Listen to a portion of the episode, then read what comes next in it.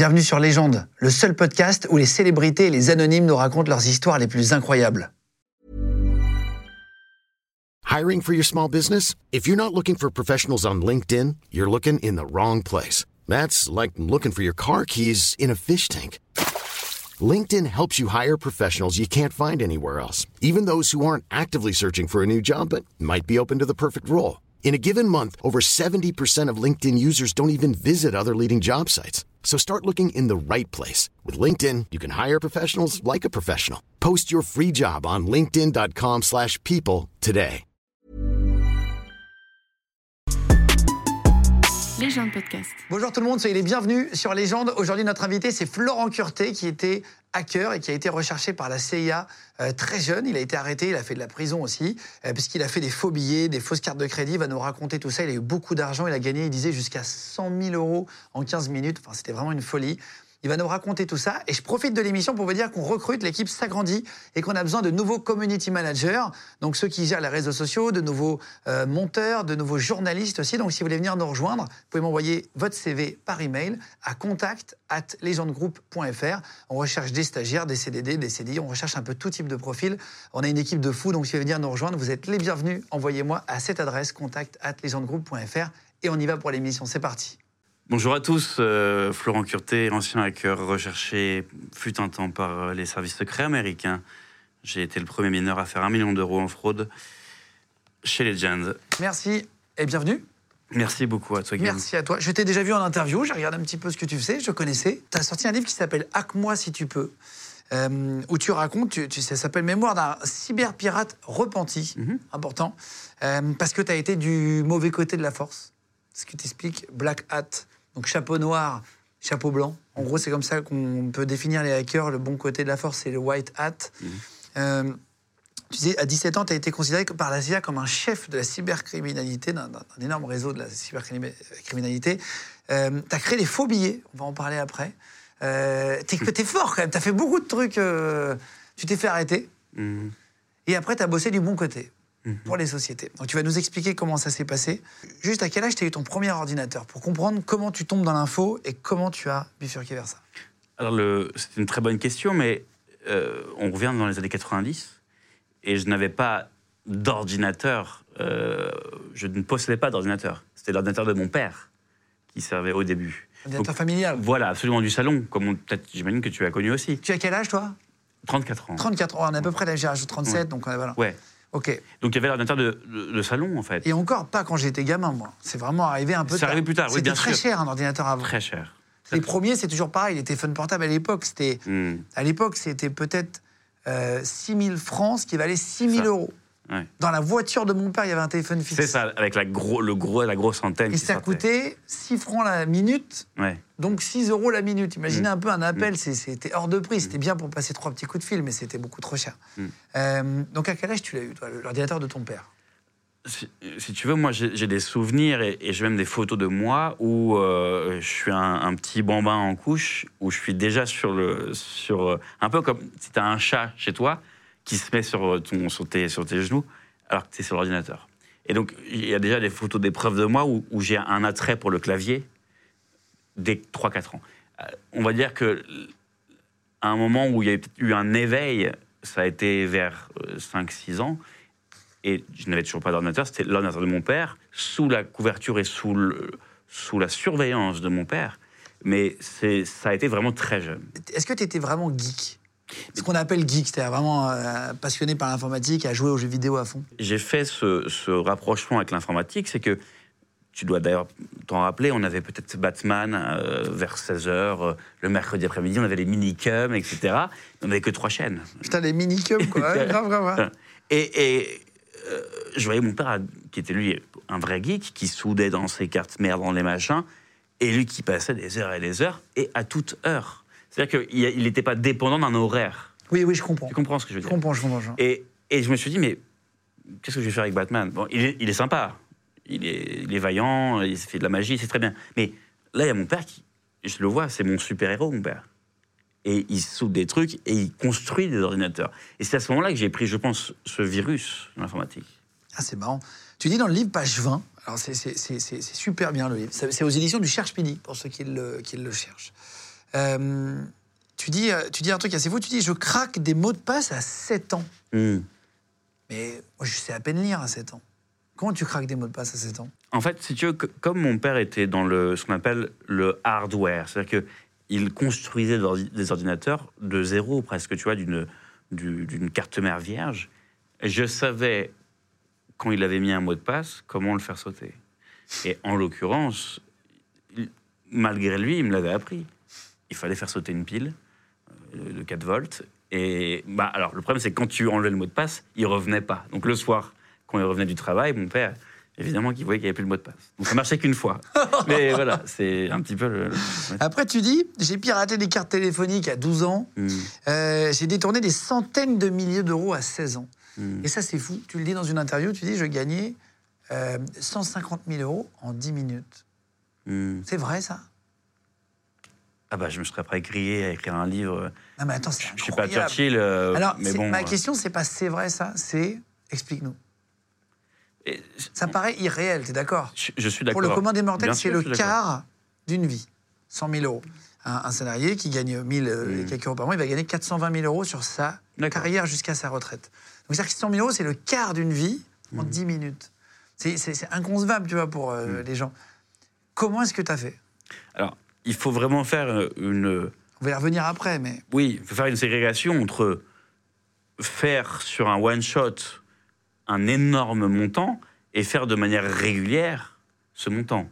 Hein, c'est, c'est- c'est- évidemment que ce chiffre-là euh, crée des émules et, et fait un petit peu euh, briller les yeux, mais ce n'était pas tous les jours que ça arrivait. ouais, d'accord. Non mais voilà. Ouais, non, mais c'est intéressant. Euh, page 39, tu dis dans ton premier hacking, tu te branches sur les boîtiers de France Télécom de tes voisins. On va, on va y passer rapidement, mais c'est pour vous montrer un peu le, le mindset de Florent, déjà la façon de penser dès le début. Tu te branches au boîtier France Télécom en fait pour, euh, pour euh, utiliser leur réseau. Tu dis j'avais soudé à l'aide d'un briquet trois pinces crocodiles, deux rouges et une noire. Hein, après avoir débranché temporairement leur ligne, je greffais mes pinces pour squatter leur réseau. Donc, côté très MacGyver. Quand on lit le truc, ça fait très. euh, T'arrives à bidouiller, à bricoler, tu deviens un peu comme ton père finalement. T'arrives à bricoler des trucs de fou Mm. très rapidement. Euh, T'as quel âge à ce moment-là quand tu commences déjà à savoir modifier les boîtiers téléphoniques des gens? Encore à l'école primaire. Je sais pas, je pourrais pas dire que c'est- encore à l'école primaire, oui. Et dans la foulée, alors, ça c'est un peu plus euh, bizarre, tu vas nous l'expliquer. Tu demandes à ta mère de t'acheter de l'engrais, de l'acide nitrique, d'autres euh, ingrédients. T'es obligé de choisir ça Non, mais c'est pour Oui, montrer oui. le Oui, par, tous les endroits où tu passes, les, les, les, endroits éclairés, les endroits sombres, Mm. pour comprendre, c'est intéressant, parce que tout le monde est dans, le- c'est ce que je dis tout le temps, mais personne n'est dans le blanc ou dans le noir, tout le monde est dans le gris. Et donc, parfois, tu es dans le gris blanc, dans le gris euh, clair ou dans le gris foncé. Bien sûr. Et, et là, tu, tu vas un peu plus dans le gris foncé. Pourquoi tu voulais faire des bombes artisanales? Bah écoute, tu, tu, pareil, je vais sans doute faire référence un petit peu trop à notre euh, rapprochement au niveau de l'âge. Mais euh, à l'époque, on, allait- on allait acheter euh, dans l'épicerie du coin des, des bisons, des gros pétards. Oui. Ça fait beaucoup de bruit. Je sais pas si tu te rappelles, il y avait les bisons 1, bison 2, bison 3. Et vraiment, plus t'allais en, en, en nombre, euh, plus c'était gros, plus ça faisait du bruit. Mais ça coûtait cher, il fallait se déplacer. Moi, j'habitais dans un endroit où il n'y avait pas forcément de. voilà. Bon. Et je me suis dit, bah, pourquoi pas faire moi-même mes propres pétards? Évidemment que je n'avais pas euh, en tête de, de- de programmer un attentat. Non, non, ça c'était évident. Voilà. Mais c'est, enfin, en tout cas, tu Oui, à aucun moment tu le c'est dis. peut-être une sorte de déviance et une surcuriosité qui m'a fait lire des, des textes euh, sur un- le Minitel de l'époque, puis Internet, les premiers Internet, hein, c'est très très long, euh, qui m'ont amené justement à ce genre de comportement de- d'ultra-curiosité et de faire des, des plus grosses bêtises. En fait, je comprends, parce que moi, je me suis posé la question aussi. Justement, je me suis déjà, tu sais, j'ai fait des trucs très bêtes, mais j'ai pris plein de poudre de plein de pétards. Oui. Tu, tu l'assembles, tu remets une maison, tu vois si ça marche. C'est ça, tu tu- ouais. Et en fait, c'est un peu ça que tu voulais faire. Tu voulais faire un gros Oui, pétard. un très très gros pétard. Mais il y a plein de gens, il faut surtout pas le faire. Il y en a plein qui ont perdu leurs mains. Il y a plein d'accidents et d'exemples de mecs, qui- parce qu'en fait, c'est très instable. Il sûr. suffit d'une connerie, tu perds ta main et tout. Donc, c'est évidemment à pas faire. hein, Voilà. On n'a pas besoin de rappeler à chaque fois, comme à la télé. Mm. C'est évident. Un moment important de ta vie, une étape à un moment, mais le harcèlement scolaire. Mm. Ça explique un peu plein de choses après. Mm. Euh, que tu expliques d'ailleurs très bien, un peu la revanche sur plein de trucs. Euh, tu écris beaucoup en fait sur ta vie au collège, euh, notamment là, sur ton entrée en sixième à Ponto Combo. On embrasse les gars de Ponto Combo. Tu étais harcelé, en fait, tu parles de toi en page 40 et tu dis J'étais un petit sixième facile à détrousser. Euh, les journées se succédant dans une terreur croissante, on me harcelait, on m'effrayait, on me menaçait, on me tapait. Je n'étais que le petit curté, sans amis ni couilles pour se battre. Hmm. C'est hyper violent sur toi-même. C'est comme si tu ouais, étais très pas- à l'aise avec ta. Bah, bien sûr, mais ce livre, ce livre sert aussi à ceci. Sert à clore ce chapitre, prendre du recul et clore ce chapitre. Et bien sûr que ça, ça a été. Tu sais, le, le, le- le cortex préfrontal et euh, même reptilien qu'on a dans le cerveau se construit dans la jeunesse énormément. Et quand tu as des traumas euh, verbaux, moraux, euh, moraux ou physiques, très jeune, bah, tu grandis avec ceci. Donc bien sûr que ça a été choquant. Et que ça, et que ça a eu sans doute une incidence sur mon parcours. Parce qu'après, tu essaies de te faire un peu accepter grâce à ce que tu peux apporter aux gens. Ce que tu expliques un peu. Tu vois, tu dis, je trouve une faille dans le rechargement des mobicartes. À l'époque, les mobicartes, c'était une sorte de carte. Tu grattais, tu avais un code que tu appelais, tu rentrais, tu avais 30 minutes d'appel. quoi. Ouais. C'était très cher, où tu avais 10 SMS, 30 SMS Ouais. et tout. C'est c'est une folie. Et du coup, tu, tu- en gros, tu troquais ta tranquillité avec certains mecs contre des rechargements de forfait. Tu leur donnais des codes mobicartes. Oui, ça m'est arrivé effectivement d'échapper à certaines brimades euh, via ce, ce genre de d'argent immatériel avec des unités. Ouais, des avantages. Tu, Oui. tu leur donnais en fait des choses. Oui, je, je, je leur. Si tu veux, euh, euh, bien sûr qu'il y avait les cartes magiques, il y avait les calculettes, il y avait les trucs, les fringues, les, les, les, les- les chaussures que- qui, qui y passaient. Parce que, je- si tu veux, évidemment, je suis pas là pour faire, des, pour faire un clivage sociétal, mais euh, je, suis issu d'une famille qui est plus que correcte, financièrement parlant. Une éducation catho. Et par facilité au niveau euh, géographique, j'ai été scolarisé dans un collège hyper chaud, à côté d'une cité. Et sans aucun copain, puisque je- normalement, je devais aller dans un autre collège. Donc, si tu veux, je suis arrivé un petit peu là avec mon gros sac à dos, etc. Cible facile, si tu veux. C'est un petit peu ça. Et donc, bien Et tes sûr, parents s'en sont pas rendus compte? Parfois, si, mais mon père travaillant énormément et ma mère aussi. Bon, quand tu rentres et que tu pleures et que tu as quelques coups, bah tu, si tu veux, tu as une, une énorme honte à avouer ce genre de choses quand tu es enfant. C'est très dur de dire euh, il m'a battu ou il m'a frappé. Hackers sans frontières que j'ai que, que cofondé, on aide beaucoup de, de gamins ou gamines qui se font harceler. Ça peut amener à des, à des actes euh, On l'a terribles. vu, on l'a vu. a des suicides. euh, Bien voilà. sûr. Et à ce moment-là, c'est vrai que moi, j'ai pas eu, en tout cas, j'ai pas eu le ressenti d'avoir été euh, protégé. Même si, au fond, et je, l'ai- je le, on en a reparlé après, même si, au fond, effectivement, j'avais euh, des parents derrière moi. Mais au jour le jour, aller tous les jours en chialant, en revenant du collège en chialant, eh ben, c'est sûr que ça te pousse forcément à te retrancher derrière un ordinateur, cette boîte magique à qui tu peux faire faire ce que tu veux faire, et bidouiller. Et surtout, tu as une toute puissance derrière l'ordi quand tu sais faire des choses. Mm. Où tu dis, ah ouais, vous avez voulu me niquer. Et ben, en fait, là, tu peux y aller en fait avec Mm. ton savoir-faire et, euh, Mm. et les niquer.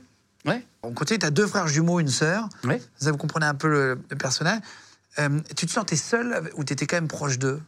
Euh, donc j'ai eu donc un frère et une sœur, des faux jumeaux, hein, trois ans de moins. Proche avec mon frère, un peu moins proche avec ma sœur. Puis après, il y a une petite qui est venue dix ans après. Pour rebondir sur ce qu'on a dit avant, c'est que je suis arrivé dans ce collège un petit peu hoche, sans grand frère, sans fratrie, sans, tu vois, alors que parfois tu as des grands frères, des grands frères, des grandes sœurs, etc. C'est plus facile quand tu as trois frères. T'arrives au collège déjà, on te fait manger. On fait manger. T'es Ouais. connu parce que, et puis s'il y a une embrouille, Eh, t'es pas tout seul. t'es pas tout seul. Exactement. Voilà. Ça, ça change tout. Euh, ensuite, tu tombes sur le manifeste d'un hacker qui s'appelle Lloyd Blankenship. Mhm. C'est un hacker qui est hyper connu dans les années 80. Moi, je ne connaissais pas, mais euh, de ce que tu expliques. Et en fait, l'extrait du manifeste, en fait, c'est- tu sais à, ce moment-là, en fait, ce que tu vas faire. Là, ça te donne envie. Il dit Mon crime est de vous surpasser quelque chose que vous ne me pardonnerez jamais. Je suis un hacker. Ceci est mon manifeste. Euh, je suis plus intelligent que vous, en gros, machin. Il, Mhm. il- il explique, je vais pas lire tout le truc, c'est un peu long, mais ça, c'est le texte qui te fait le déclic vraiment. C'est ça C'est ce moment-là où tu bascules dedans Bah, je me dis qu'en fait, il y a une. On a une vie réelle avec de l'incidence, avec euh, euh, des actions. euh, tu vois, on, je sais pas, on fait du foot, on, fait des, on va à l'école, etc. Et puis, il y a quand même ce monde qui est en train de, de- de- de grossir, qui est un monde parallèle, qui est donc l'Internet de, l'époque. Aujourd'hui, on pourrait dire le mot Darknet, mais c'est faux. À l'époque, Ah, c'était des, vieux forums, tu vois. Et, et globalement, tu avais une sorte d'insurrection. Alors, effectivement, ce, ce forum, est, enfin, ce forum, ce, ce manifeste est venu après euh, la guerre d'Indochine par des, un peu les, les, les 70s, euh, très pacifistes, etc. Mais voilà. Et, et globalement, euh, ce manifeste m'a parlé parce que nous sommes invisibles, mais nous existons. C'est ça l'important. Ouais, je comprends, je comprends, je comprends. Hum. Et après, tu te mets à hacker les MSN. Alors, attends, c'est plein de références à, à notre jeunesse, à nous. Euh, les MSN au collège, comme ils savent que tu t'y connais, en gros, on te demande de hacker les comptes MSN. Euh, ça commence comme ça. On va, passer vite parce que tu as, vécu tellement de trucs et tout, mais petit à petit, en fait, tu commences à, à te faire respecter avec tous ces trucs-là. Tu disais, je discutais d'abord avec la victime désignée sur MSN, cernant ses goûts, ses intérêts, ses failles éventuelles, à la suite de quoi je sais parvenir un email anonyme confectionné de manière à susciter sa curiosité. Et alors, à moi, toute son intimité. Tu n'avais pas de question d'éthique à l'époque du tout? Genre, tu te disais pas, tiens, ça c'est bien, ça c'est pas bien. Bah, déjà, je n'étais pas. Alors, c'est c'est très intéressant ce que tu dis parce que ce que tu dis, c'est globalement du phishing, en fait. Oui, déjà à C'est l'époque. des premiers phishing. en fait. Ah, c'est ça, ça. Voilà. Euh, L'éthique, quand tu as 12-13 piges, est-ce que tu la connais? Est-ce que tu sais Est-ce que tu sais même ce que c'est la légalité? Je suis pas sûr. Je suis pas sûr. Bah si, certaines personnes, évidemment. Je- mais... Des bêtises, oui. Oui. Des conneries. Mais de l'éthique euh, et se posi- positionner judiciairement, non, absolument pas. Après, tu intègres les trafics illicites. Alors ça, c'est à tes 15 ans. Repéré par d'autres hackers, tu intègres des forums privés. C'est là que ça commence, Mm. réellement. Euh, c'est des forums privés de trafic illicite. Ce que tu dis, tu utilises des pseudos comme Zetoun ou, ou, ou- ou Thiel, c'est ça? Euh, Qu'est-ce que c'est que ces forums et qu'est-ce que tu vas y faire? C'est là que ça commence réellement. Globalement, si tu veux, c'est vraiment un engrenage. Un petit peu comme euh, on peut avoir des mauvaises relations au collège ou au lycée qui peuvent t'engrainer, euh, ou tu peux aussi engrainer, hein, ça dépend d'où tu te positionnes. Et euh, moi, cette extrême curiosité, et puis après, comme on a parlé, certains faits d'armes, certains hauts faits qui ont, prouvé que je pouvais hacker des cartes téléphoniques, des cabines téléphoniques, je pouvais détourner des unités du Minitel, je pouvais euh, prendre le contrôle lors de l'ordinateur d'un copain. Et ben en fait, en fait quand, quand on fait un petit peu le récit de tout cela, on voit que ça va, ça va croissant et que la curiosité amène à l'illégal. Parce que, en fait, il y a des gens à, à qui tu parles, et c'est important parce qu'ils vont être condamnés plus tard, vous le verrez dans l'histoire. Il y a Lord Kaiser Sosé, euh, Maxig, Dadou, Junkie Funky, Dron, Dron ou Dron, je sais pas comment on dit. John, ouais. John. Euh, et après, on te confie rapidement les coordonnées en fait d'une carte bleue Amex Platinum Mm. Euh, et la marche à suivre en fait pour en tirer quelque chose. Et à qui est la carte déjà? Comment ça se passe? Comment est-ce que tu tires de l'argent d'une carte bleue d'un inconnu? Alors, il faut se resituer dans, dans les années 2000. Et si tu veux, euh, Internet à l'époque était. C'est encore un gruyère, mais c'était un énorme gruyère. Ah ouais. Il y avait quasiment pas de fromage, c'était que des trous. Et euh, à l'époque, si tu avais un site marchand, je sais pas, tu vendais des t-shirts, Les gens de podcast. euh, tu n'avais aucune régulation sur tes clients. C'est-à-dire que un de tes clients achetait sur ton magasin, et dans ta base de données, il y avait marqué client 1, a- il a acheté ceci, et voici le numéro de carte bleue. Mais simplement par traçabilité. Globalement, euh, l'Internet d'avant n'est pas le même qu'aujourd'hui, et il y avait d'énormes failles. Euh, aujourd'hui, on dit, on dit que tout le monde est vulnérable et que Internet est un gruyère. C'est vrai, il y aura toujours des failles. Il y, en a toujours. il y aura aussi des gens qui seront là pour combler les failles. Mais, voilà. mais avant, c'était vraiment la folie. Et euh, il s'avérait que oui, j'ai eu en- en- entre les mains, hum, sur des forums peu recommandables, qu'on pourrait appeler aujourd'hui le Darknet d'avant, euh, mes, premières Amex, mes premières euh, Visa, Mastercard. Et je m'en servais pour payer Internet, je m'en servais pour euh, payer mon abonnement à des jeux vidéo. et ça marchait. Et ça marchait. Et là, tu commences à voir qu'en fait, l'argent euh, facile, entre guillemets, arrive. Mm. Tu sais à qui est, par exemple, quand tu utilises cet Amex Platinum, tu sais à qui est Bien sûr. C'est des Français? Bien sûr que non. Ah, c'est Tu fais exprès de prendre loin? Ah bah jamais de la vie, bien sûr. Bah bien sûr, oui. Si tu veux, en fait, dans l'algorithme d'une carte de de crédit, tu peux, si tu veux la mettre sur la caméra, je te, je te dirais de, de quel pays tu viens, de quel, euh, quel type de carte tu as, si c'est une Visa, une Mastercard, une, une Amex, euh, voilà.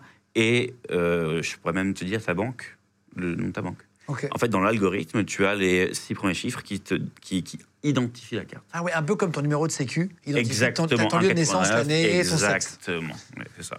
Ah ouais, ok, ok. Donc c'est pareil pour une carte bleue, en fait. Ouais. Ah, je savais pas, tu vois. Euh, et t'achètes des jeux pour. euh, t'achètes, des- pièces d'or. Ouais. C'est-à-dire que t'as, tellement, en fait, entre guillemets, d'argent illimité sur toutes ces cartes-là que t'achètes des conneries, quoi, à l'époque. Hmm. Euh, tu t'investis pas du tout, t'es pas du tout en mode euh, je mets sous le tapis pour plus tard, quoi. Tu t'achètes 30 000 pièces d'or dans un jeu euh, qui s'appelle Dark Age of Camelot, euh, voilà, que je connais pas, mais qui devait être très bien. Et donc tu fous 30 000, euh, 30 000 pièces d'or. Tu, tu- tu dépenses que dans des conneries ou est-ce que tu essayes aussi après d'investir, entre guillemets? Ah, Il y a eu cette, cette étape où je me rendais compte que j'ai souvent souvenir de, ma grand-mère qui, euh, qui, me, qui, à mes, je crois, mes, mes 14 ans, m'avait donné un, Pascal, un, billet de 200 francs, je crois. Et elle me l'avait donné avec, euh, tu veux, avec, euh, avec ses, ses deux, ses deux mains comme ça. Elle dit, tiens, c'est pour, ton, c'est pour ton, comment, ta communion, etc. Et je suis 200 francs, euh, elle, fait, elle prend autant de temps à me le filer. Alors que c'était beaucoup de 100 francs. C'était beaucoup. Mais tu Euh, faisais tellement mais- à côté, en fait. ça. ben voilà, et je me suis dit, mais euh, pourquoi est-ce que les adultes galèrent À l'époque, 200 francs, c'est attention pour bien, c'est pas 30 euros en fait. Aujourd'hui, si tu traduis, enfin si tu regardes la conversion, c'est 30 euros. Mais la vérité, c'est pas ça. C'est qu'à l'époque, on gagnait pas du tout la même somme. Donc en fait, en vrai, c'est plus la même chose en euros. C'était équivalent de 200 euros. C'était un, Ouais. Pour euh, voilà. Bien sûr, avec l'inflation, Beaucoup d'argent, Ah oui. Bien sûr. Un billet de 500 francs à l'époque, c'était énorme. On en, avait- on en voyait une fois dans une vie. C'est clair. ouais. Non mais c'est vrai. Mmh. Et, et donc bon voilà, bref, c'était alors que c'est 75 euros aujourd'hui, donc ça- Mm. c'est plus du tout la même euh, valeur. en vrai. Mmh. Euh, donc elle te donne ça, et c'est là que tu te rends compte que tu as beaucoup d'argent. Eh ben, c'est là que je me rends compte que les adultes ont du mal à, à lâcher de l'oseille. Et, et globalement, bah, moi, avec euh, simplement des discussions avec des gens, encore une fois, peu recommandables, je réussis à euh, voilà, ponctionner euh, plusieurs milliers d'euros. Parce que tu es passé du bon côté de la force, on va en reparler après, mais après Mm. avoir fait beaucoup de conneries, tu te fait arrêter, tu es passé du bon côté de la force, donc c'est important. Et, qu- et quand tu sélectionnes, tu dis pas de carte gold, pourquoi? C'est trop, c'est trop peu. C'est trop petit. Bah ouais, mais c'est trop petit. Une carte gold, euh, je pense qu'on en a, enfin en tout cas dans cette pièce, je pense que plusieurs personnes en ont, parce qu'il y a les assurances, c'est important. Oui, monsieur, c'est- monsieur, monsieur, monsieur, Et monsieur. puis il y a aussi le, le paraître. Quand tu sors une carte gold, même si t'as pas d'oseille, t'as as une carte gold. Monsieur, monsieur, monsieur. Tu prends tout de suite la carte gold parce que c'est pas grand chose par rapport à C'est l'autre. ça, tu payes Et ils 20 te euros de plus. plein, voilà, et ils te disent qu'il y a plein d'assurances en, en plus, machin, etc. Ouais. Alors que tu, et donc tu dis, tiens, je vais taper les mecs Platinum, euh, Centurion. Infinite, euh, Voilà, tous ces trucs-là. Tu auras plus d'argent sur le compte. Bien sûr, et puis, et puis euh, presque comme un suppositoire, ça se sent pas. Quoi. C'est- c'est- tu vois, tu tu le- non, mais tu, tu- tu vois ce que je veux dire C'est que, que globalement, le, le- le type, il est au Texas. Tu lui retires 5 000 euros. Il a une Centurion ou il a une Infinite. Il a un plafond à 500 000. Tu lui retires 5 000 balles. Il va voir quoi? Rien du tout. Ouais, il, aura- il va même pas Il comprendre. va pas quoi. comprendre. Tu vois, je ne dis pas que c'est moral. Je Non, dis non, pas qu'il faut le refaire. on le sait qu'il faut pas le faire et tout. Mais c'est juste que dans ma, dans ma, dans ma pensée, et dans, dans ma, voilà, dans ma morale, je, me suis, je, me, je pensais que c'était les meilleures cibles. Et je pense que c'était le cas. Et là, en fait, c'est pas une. Tu commences à, à pirater des bases de données avec plusieurs milliers de, de coordonnées bancaires.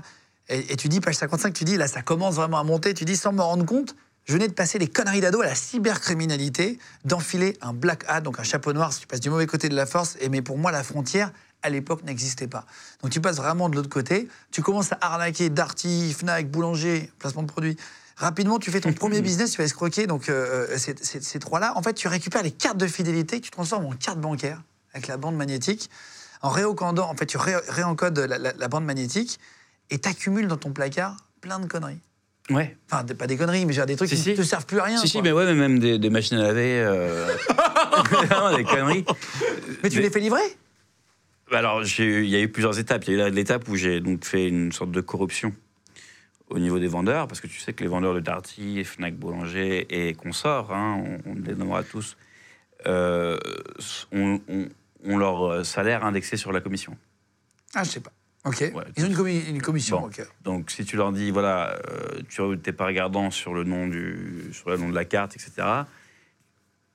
Ils sont très, ils sont, ils sont plutôt ok. Donc, globalement, j'ai acheté tout et n'importe quoi. J'avais des, des appareils. euh, vous êtes très Mais bien chez tes parents à l'époque, t'as 15 Oui, ans. oui, le garage était rempli. c'est vrai que le garage, le Mais- garage était mais- mais rempli. Tes parents, ils te disent pas comment, mon petit chéri, tu te fais livrer une machine à Si. laver, on n'a même pas les moyens de se la payer. Enfin, si tu disais que tu avais un peu d'argent et tout, mais. Parce que ça, c'était une commande d'un pote qui avait besoin pour son père d'une machine à laver. Je me suis pas fait le ma- livrer une machine à laver parce que j'avais besoin de machine à laver. On est bien d'accord, c'est Ouais, une commande. monsieur, monsieur, monsieur. Ah ouais, Voilà. tu revends, tu recèles, Ouais, je fais du recel, ouais. Enfin, je faisais du recel, ouais. à grande échelle. Quand t'as le garage qui est rempli, ça commence à être une bonne échelle. Et tes parents te disent pas, mon chéri, il faut qu'on discute, on s'assoit. Bien sûr que si. Euh, mes parents, euh, les, les chiens ne font pas les chats. Euh, mes, mes- mes parents savaient très bien, mais j'ai toujours réussi et en tout cas tenté de déjouer leur surveillance.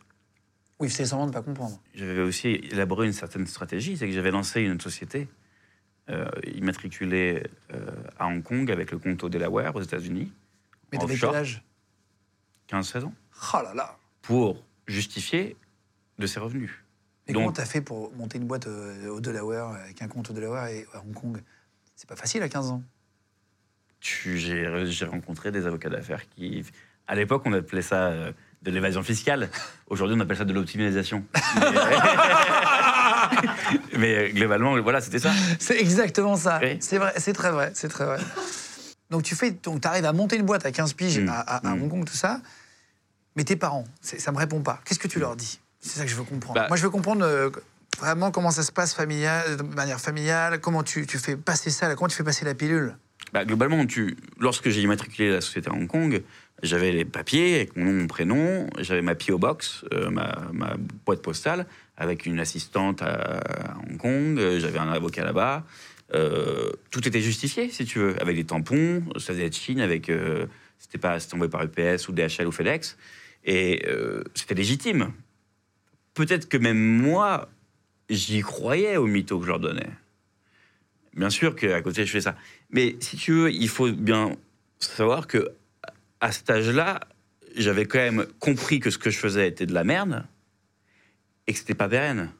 Oui, bien sûr. Tu savais que c'était une très, d'avenir. Oui, mais quand tes parents, t'as ton fils de 15 ans qui commence à faire une boîte de Delaware, tu dis chérie, on s'assoit, tu Je m'expliques. me suis fait péter Ah oui, par mes ça. parents Ah oui, oui. À plusieurs reprises. Et Euh, Il y a eu des écoutes euh, à travers la porte de ma chambre d'enfant. euh, et il y a eu voilà des gros, des grosses, voilà des grosses disputes. Après, il y a eu ma, ma très chère mère qui a ouvert cette, ce, ce classeur de photos familiales.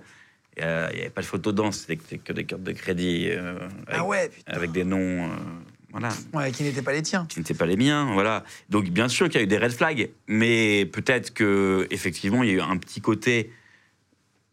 On va voir ce qu'il en est. on veut peut-être pas trop savoir. Puis il y a eu aussi des fois où, parfois, où ma, ma mère m'a dit "Écoute, est-ce qu'il faut pas qu'on appelle la police pour te dénoncer? Ah oui. Bah oui. Ah oui, donc c'est vraiment, c'était euh, Non, non, mes parents n'étaient pas aveugles. Ouais, bien sûr, ils n'étaient pas aveugles. Non, et, non, non. Et, en même temps, tu Ils sais, s'étaient dépassés. tu, tu leur payais des télés pour chez toi? Il y avait des nouvelles télés, des trucs? Non, j'ai rien, j'ai rien à faire à mes parents.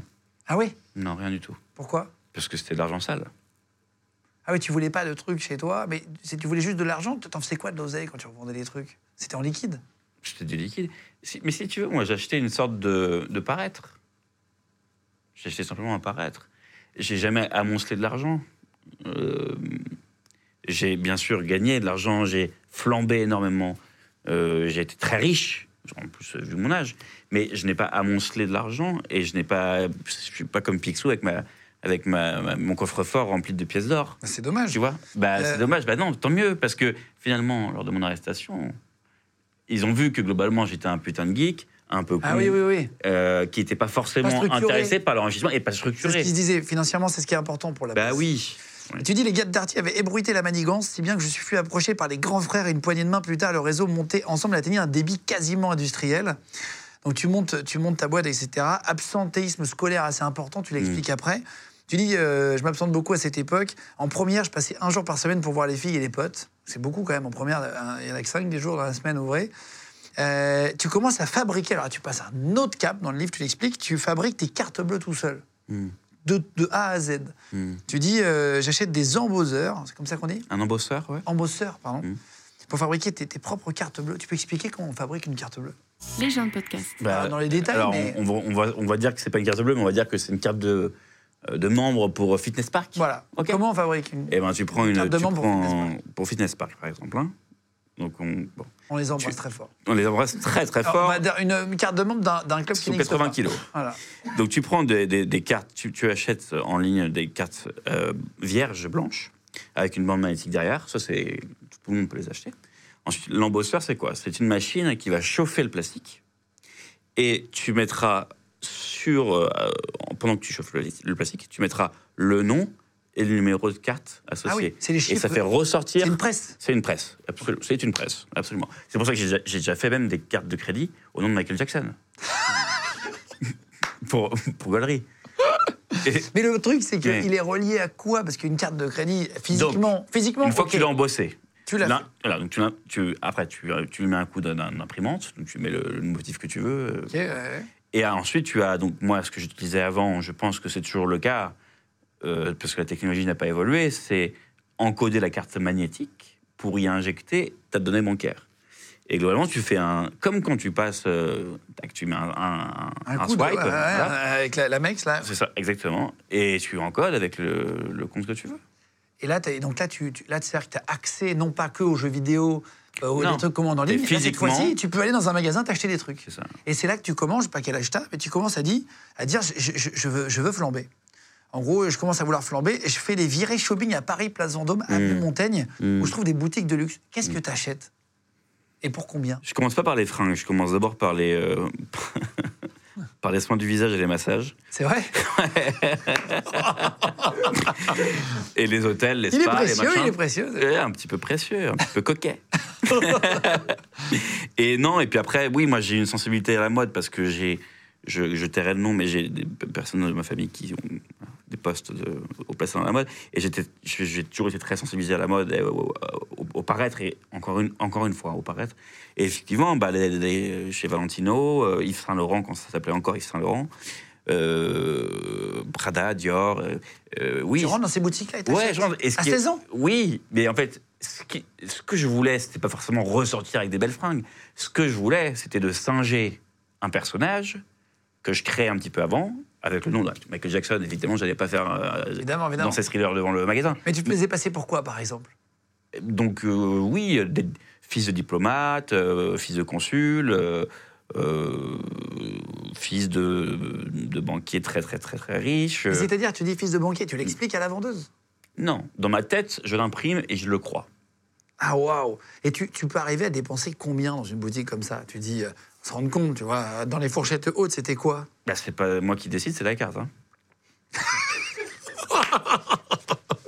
Jusqu'à que ça s'arrête?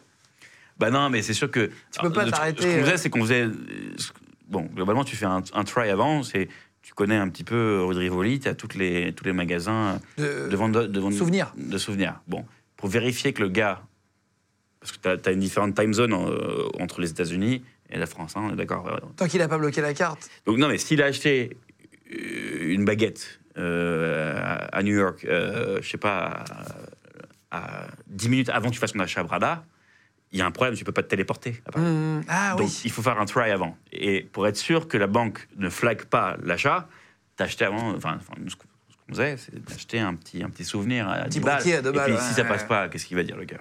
Rien du tout. Je t'en fous, tu pars. Quand t'es, par contre, chez Prada ou Vuitton, c'est plus, Ah, c'est plus institutionnel. Ouais, bien sûr, bien Et sûr. puis, et puis, quand tu as commencé à faire ta légende, ta couverture, tu, le- tu te l'imbriques, tu te l'imprimes, et c'est différent. Et t'as pas plusieurs cartes au cas où il y en a une qui pète tu passes Si, si, bien sûr. Mais, mais ça t'arrivait à faire des, des- des achats de combien maximum? En une journée Ouais. Bah, seul, peut-être. euh, ça dépend, 20-30 000. Après, quand je ramenais des copains, parce que je. euh, Encore une fois, le paraître et euh, Ouais, l'achat d'amitié pseudo-sincère. Bien sûr. euh, peut-être 50-60 000 euros. Putain. 20 000 par carte, c'est comme ça. Ah ouais. Tu ressors avec des fringues Saint-Laurent, etc. Mm. Incroyable. Euh, c'est évidemment illégal. Euh, Merci de le rappeler. Non mais c'est vrai, je le dis là, Bah oui, oui, c'est étonnant, mais d'entendre ça de- à 16 ans, tu vois, tu dis, le gars il a fait des fausses trucs, c'est évidemment illégal et pas, et pas bien. Euh, tu, tu fais un fait un peu comme DiCaprio dans Arrête-moi si tu peux, et à un moment donné, tu, tu, tu joues des personnages, quoi.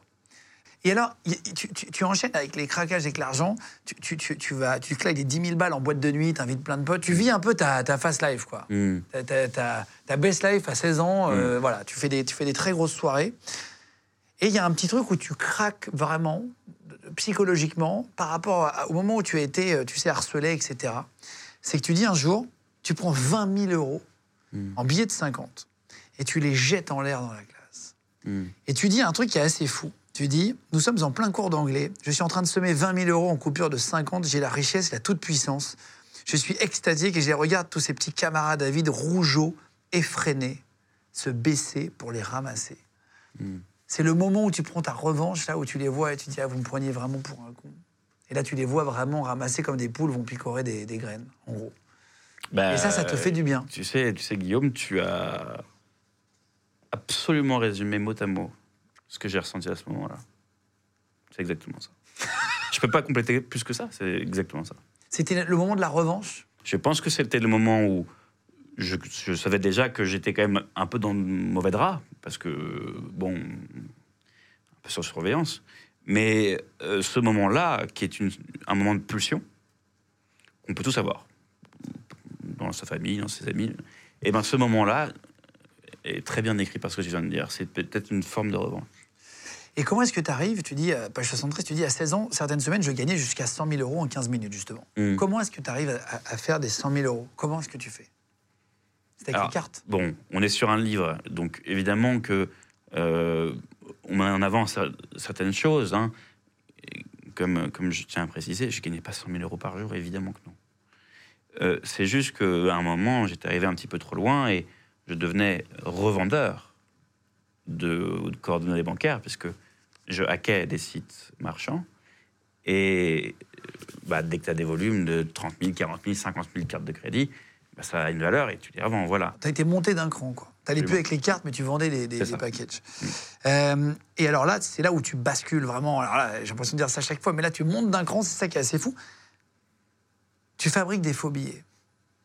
Et là, c'est un peu la ligne rouge en France, c'est très grave de fabriquer des faux billets. C'est aussi grave qu'un meurtre hein, sur le, dans le code Mm. civil. C'est vrai. Tu, tu- tu- D'ailleurs, tu le dis à un moment donné, euh, euh, tu, tu risques jusqu'à 30 ans de prison. C'est autant qu'un meurtre. C'est puni du bagne, puni même de la peine de mort, je crois, pendant un temps. hein. Oui, ouais, parce qu'en fait, bah, du coup, tu peux déstabiliser l'État. Exactement. En fait, c'est ça. Le sujet, c'est que tu peux m- faire effondrer la pyramide. Donc, s'ils ont mis ça exprès très sévère, parce que c'est évidemment moins grave d'imprimer une feuille que de tuer une personne. c'est Bien sûr. Mais en tout cas, dans le code civil, c'est au même niveau. Donc, tu prends des vrais risques aujourd'hui.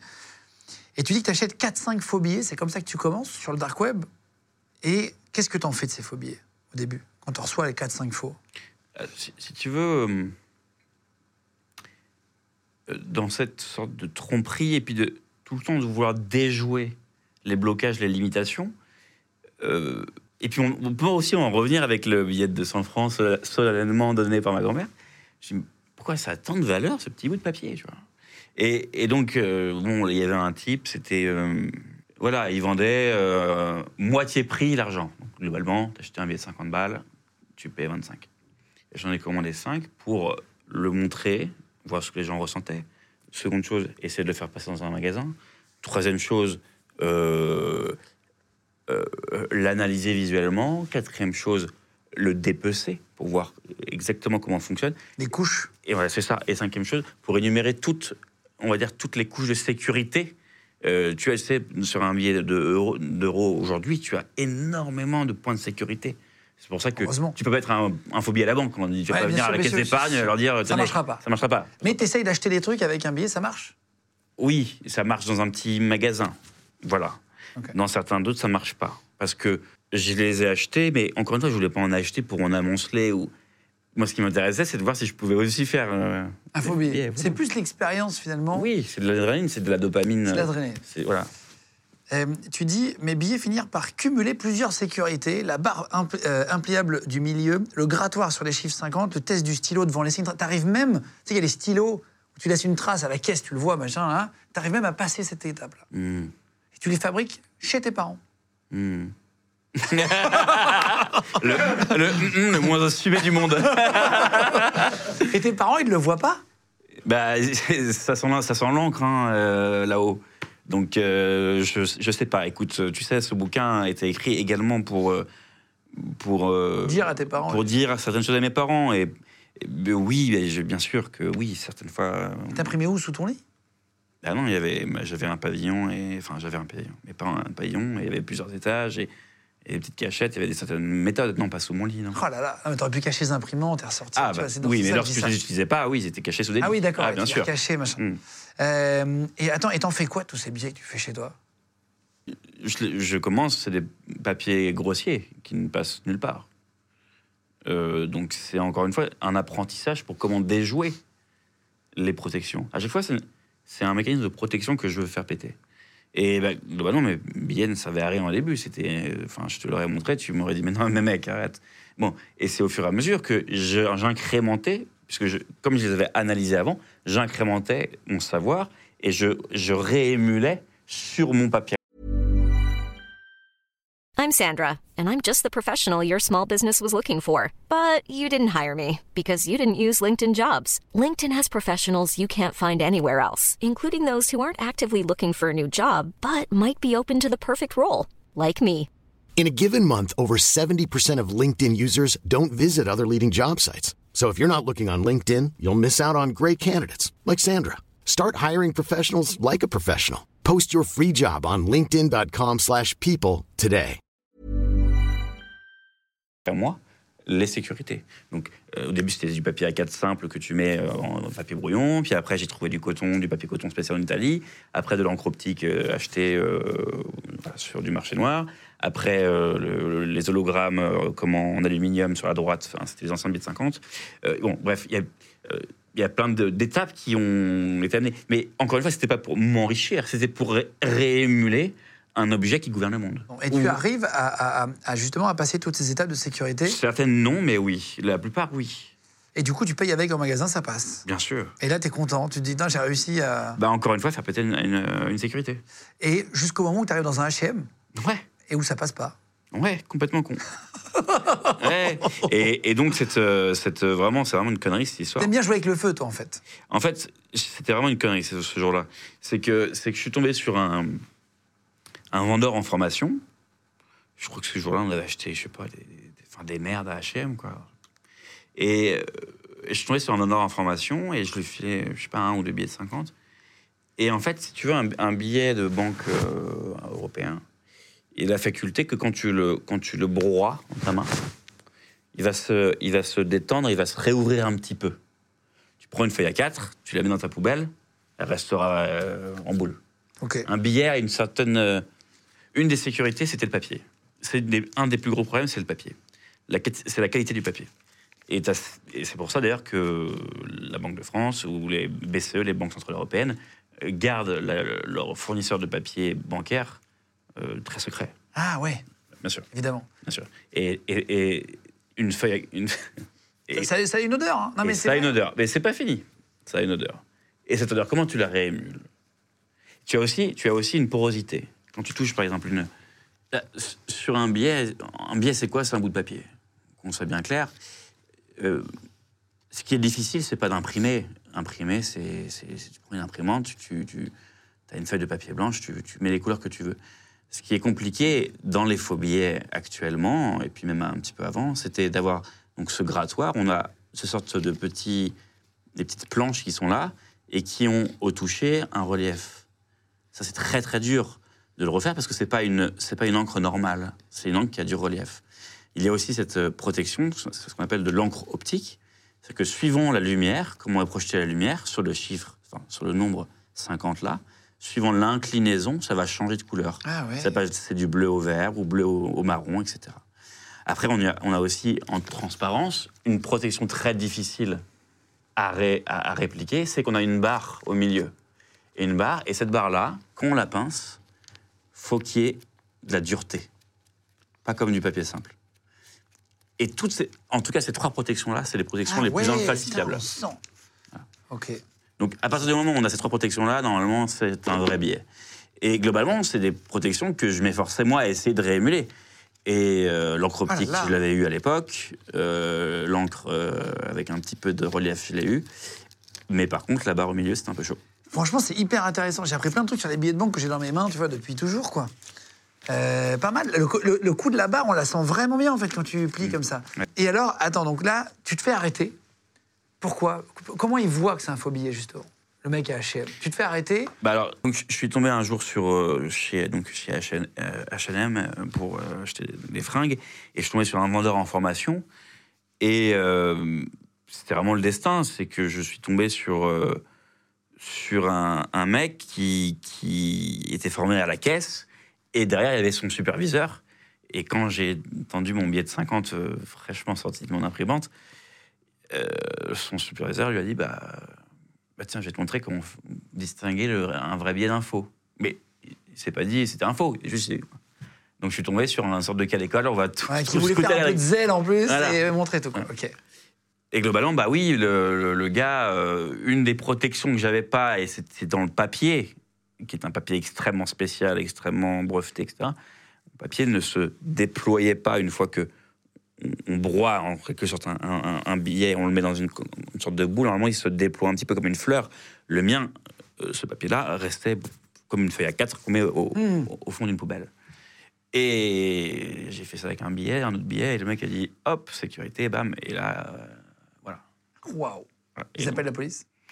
Et donc, bah, le mec de la Sécu m'emmène euh, à cette époque-là dans, je pense, le PC sécurité du magasin, si tu veux, en attente. T'essayes pas de partir en courant? Non. Tu sais que tu cours moins vite que le mec de sécu. Ouais, ouais, puis en fait, je me dis que. euh, je pense qu'à ce moment-là, j'ai ce sentiment de toute puissance. Parce que sur moi, j'avais. J'avais plusieurs dizaines, centaines de billets, de faux billets. Donc. euh, Mais du coup, c'est pas Dans inquiétant la doublure de mon manteau. Ah waouh Donc, bah, il faut que je garde ma couverture jusqu'au bout. Moi, j'avais mon copain qui est Mickaël, je pense à toi. Euh, lui, c'était un fumeur de weed. Bah, pareil, il avait des- des- de la weed plein de manteau. Il puait la weed. Moi, je puais les faux billets. Et on est parti euh, au PC sécurité. Je lui j'ai dit au, au- comment, au mec de la sécu, je lui ai dit, écoutez, mon copain n'a rien à voir avec, le- avec ça. C'est moi qui ai payé. Laissez-le partir. Donc, mon copain est parti. Donc, il n'y avait plus que moi. Et c'était moi, c'était à moi de faire la performance. Les gens de podcast. Et ouais, moi je suis arrivé. euh, ah mais non, mais je, je viens de tirer à la caisse d'épargne. euh, désolé. Enfin, je- c'est moi qui suis perdant là-dedans. Comment je vais faire C'est mon argent de poche. j'ai tendu la pelouse. Enfin, tu vois. Et, c'est passé. Si j'étais parti en garde et qu'ils avaient tâté mon manteau, T'étais mort. J'étais mort. Ouais, là, ça c'est vraiment gros, quoi. Voilà. Et à l'époque, tu as une, une copine euh, depuis quelques mois, à cette époque-là, qui s'appelle Émilie, tu l'expliques dans le livre. Euh, et en fait, c'est assez important, cette étape, vous allez comprendre pourquoi après dans l'arrestation, puisqu'un matin, en fait, tu as dû faire une transaction chez elle. Hmm. Euh, parce que tu étais à la bourse sur un truc, et, et en fait, tu devais faire un, un deal avec un mec, en fait, sur un forum, c'est ça? Hmm. Et tu as été obligé de te connecter de chez elle. Hmm. C'est une erreur fatale plus tard. Oui, Mais ça, tu le sais pas encore. je sais pas encore. non. Euh, et sur le forum, c'est là que tu commences à voir un peu la violence du truc. En fait, il y a certains moments qui commencent à dépasser les limites, pour toi en tout cas, notamment un Turc qui s'appelle Kao, c'est ça? Hmm. Euh, Enfin, c'est son pseudo. Euh, Kao, en fait, qu'est-ce qu'il a fait? Qu'est-ce qui a dépassé la limite? Bah, c'était un. Je sais pas quel est le, le terme approprié et moral, mais on va dire un collaborateur euh, Du forum. de l'époque, du forum. Un mec que je côtoyais par, par clavier interposé. Et euh, effectivement, un jour, il s'est euh, il s'est senti, il s'est su suivi par le FBI. Et euh, bah, ce gars-là, KO, il a, il, a, il a kidnappé le type. Il a kidnappé, il a kidnappé le- la- la- l'agent. Et, Physiquement? Ouais, ouais, et puis il l'a fi- il l'a il l'a mis dans une cave et puis il l'a torturé tous les jours. Et. euh, Attends, c'est pas que dans les films, ça. non, c'est pas comme un film, ouais. Et surtout quand t'as 17 piges. Et euh, globalement, tu, tu, tu vois, euh, tu vois le, le type qui se dégrade de jour en jour avec une affiche I am a rat, a snitch, tu vois, une poucave, blablabla. Et en fait, c'était pour décourager les, les feds, les- La CIA. la, la police, la CIA et compagnie, de pas trop pff, mettre leur nez là-dedans. Et c'était qui ce gars qui été... Bah, c'était un, un agent du, du FBI. Mais comment il avait pu le prendre en Turquie? Ouais. Et il cherchait pas le- la CIA Si, ils n'arrivaient pas à le trouver? Bah si, c'est qu'ils le suivaient, mais il fallait le prendre en flag, il fallait faire tomber tout un réseau. On était très nombreux, enfin très nombreux, plus d'une trentaine. tu, tu sais que ça commence à puer un peu à ce Ouais. moment-là? Tu sais que tu te dis merde, là c'est en train de se resserrer, etc. Tu cautionnes plus trop tout ça? Ah bah non, non, non, bien sûr que non. Parce que là, tu dis carrément, il tient une pancarte où il y a marqué Je suis. euh, mon vrai nom est 1, je suis une balance, je me suis fait baiser par KO. Donc c'est un peu. euh, Mm. il est en caleçon, euh, le gars, il est vraiment. il s'en est sorti, ce mec? Je n'ai pas eu de suite. Et tu disais, tu voyais des photos où il y avait des brûlures, des coups, etc. Mm. Enfin, ça allait vraiment très très loin. Et en fait, tu disais, je comprenais soudain avec qui j'étais en train de frayer des gars aux méthodes mafieuses capables de torturer des types dans des, dans des cellules, dans des geôles. Euh, là, vous étiez espionné par FBI, CIA, etc. Vous étiez un peu suivi. Et tu dis, page 85, à ce moment-là, je ne le savais pas encore, mais j'étais considéré par le CIA comme l'un des chefs de la cybercriminalité en France, la tête pensante d'une mafia internationale. J'avais seulement 17 ans. Mm. Euh, mais tu continues quand même ça. Bah, je, Tu le savais pas comme, comme je dis dans le bouquin, je ne le savais pas. C'est après. Non, mais tu continues malgré les, les violences Alors euh, les non, non, non, non, non. Euh, ces clichés ont, dû être euh, mis en ligne, euh, bien sûr, jour par jour, hein, avec l'état physique dégradant de cette personne, cet agent. Mais c'était plus ou moins en mai, c'était plus ou moins un mois avant mon arrestation. C'est vraiment là le point d'orgue. Stop là, c'est bon. Autant c'est marrant faire des achats pour les copains, acheter des PlayStation, acheter des fringues, faire des soirées. Faire des phobies. des, des billets, des, des expériences un petit peu. voilà. Mais là, on passe dans un truc qui est, pour moi, le mot crime, criminel. Et là, pour le coup, non, bien sûr que non. Ça, ça, ça a mis un, un- un bel arrêt à mon activité. Et puis le bac approchant, de toute manière, j'avais pas besoin d'argent. Et puis le bac approchant, il fallait quand même un T'as jamais eu besoin d'argent, réellement? Jamais. Pour manger, pour quoi que ce soit, Jamais, jamais, J'ai aucune, hein. j'ai aucune excuse là-dessus. Oui, c'est ça, c'est ça. Je n'ai aucune excuse. Je n'ai jamais eu faim de ma vie. Euh, et donc là, le 8 juin 2007, c'est euh, c'est ton arrestation. Euh, c'est à 6h02 que ça se passe. Tu peux expliquer ce qui se passe, comment tu le vis, tout? Bah alors pareil, là, ça va être un petit peu comme dans les films ou peut-être comme d'autres personnes que tu as pu interviewer. Le classique, hein, euh, ça commence à tambouriner, oui, à 6 heures et euh, police ouvrait. Et euh, moi, je suis pas forcément un, un lève-tôt, mais euh, ça sent quelque chose, tu vois, ça, ça, ça pue. Et donc, je me, pff, je me réveille, j'ai ma- j'ai mon adrénaline à fond, je suis hyper alerte. Je sais qu'il y a une clé USB qui contient beaucoup de trucs euh, qui me sont défavor- défavorables. Euh, J'ouvre ma fenêtre, j'essaie de tège la, la clé. Je vois qu'en bas, bah, il y, a, y a plusieurs personnes qui. Qui attrape la clé. Bah, j'ai pas- j'ai j'ai essayé, mais en fait, quand je les ai vus, j'ai. Il a voulu jeter un truc, il a voulu jeter un truc, donc bam, donc ça Ça sert à accélère. rien d'acheter. ouais. Là, et en fait, je sais pas si tu te rappelles, mais les clés USB d'avant étaient assez grosses. Mhm. Donc j'ai voulu, j'ai tenté de l'avaler. Ah, tu peux mourir. Bah, bien sûr. C'est- Bon. Et finalement, bah, ça- elle s'est retrouvée euh, en- entre le drap de dessous et le matelas. Pourquoi tout était sur une seule clé USB Non. Mais il y avait beaucoup de choses incriminantes dedans. D'accord. Ah ouais, c'était le truc où tu t'es dit, ça, faut que je m'en débarrasse. Ouais. Ok. Et euh, t'avais pas prévu une broyeuse au cas où un jour il y a la police qui arrive, tu la mets dedans, euh, machin? Bah, si, pour les papiers, oui, j'avais une broyeuse. Pour les euh, papiers, euh, comme, comme tu Ah oui, dans les mains. D'accord, d'accord. Mm. Comme les billets. C'est ça. Et donc, résultat, donc, ils te disent qui c'est quand ils rentrent chez toi? Oui, oui, brigade, c'est la CTIC, brigade anticriminalité cyber. pour les judiciaires Ouais, c'est un peu plus au-dessus. C'est un mélange de rance, de renseignement et de mélange de, de cyber, ouais. Donc, ils viennent te lever. Tes parents euh, sont étonnés? Oui, oui, euh, ils sont plus. étonnés, mais je me, rappelle encore de mon père qui dit euh, Ah, ça, c'est- pour Florent, c'est sûr, avant qu'ils ouvrent la porte. Ah, ça, Ah, c'est c'est pour vrai? Florent, c'est sûr. Et puis dès qu'ils sont là, il est là-haut, il est dans la chambre, tu vois, c'est bon, on arrête tout. Les Ouais, conneries sont finies, quoi. Ouais. On crève l'abcès. Ah oui, d'accord. Parce que vous parliez pas trop avec tes parents de tout ça? De moins en moins, c'est vrai. De Et t'as jamais essayé de donner des billets à tes parents, de leur dire tiens regarde ce que je fais? T'as jamais partagé avec tes parents? Si, si, si, si. euh, bah, encore, une, encore une fois, une des méthodes euh, pour voir la, la possibilité ou la, la- euh, comment dirais-je, pour la crédibilité d'un billet, je l'avais soumise aux yeux de, mes- de ma mère, par exemple. tu vois, Ouais, donc dire, savaient que tu faisais des faux billets après. Ah, bah, voilà, elle m'a dit c'est un peu bizarre quand même ce billet. Parce que je lui dis, mais été payé par euh, donc, ma société Strapsline, que j'avais immatriculée euh, à l'étranger. Je dis, ah, j'ai été payé comme ça, avec ces billets, est-ce que qu'est-ce que tu en penses? Je pense que c'est des gens honnêtes, ceux qui m'ont payé? Bon, alors que c'était mes faux billets, si tu veux. Que je passais au banc d'essai. Incroyable. Euh, et donc là, t'es es emmené euh, comme un bandit. T'es quoi? T'as les, les mains dans le dos, ils te mettent des menottes ou ils sont plutôt sympas? Comment ça se Non, passe? bah, ils défoncent ma chambre. euh, tu J'ai eu la même chambre de mes, de mes 2 ans à mes 18 ans tout jeune. J'ai eu ma même chambre et donc ils sont venus, ils ont évidemment ruiné toute ma chambre. Ils ont, comme dans, comme dans les films, mais euh, vraiment violent, hein, euh, tout par terre, tout, bref, ils ont tout désossé.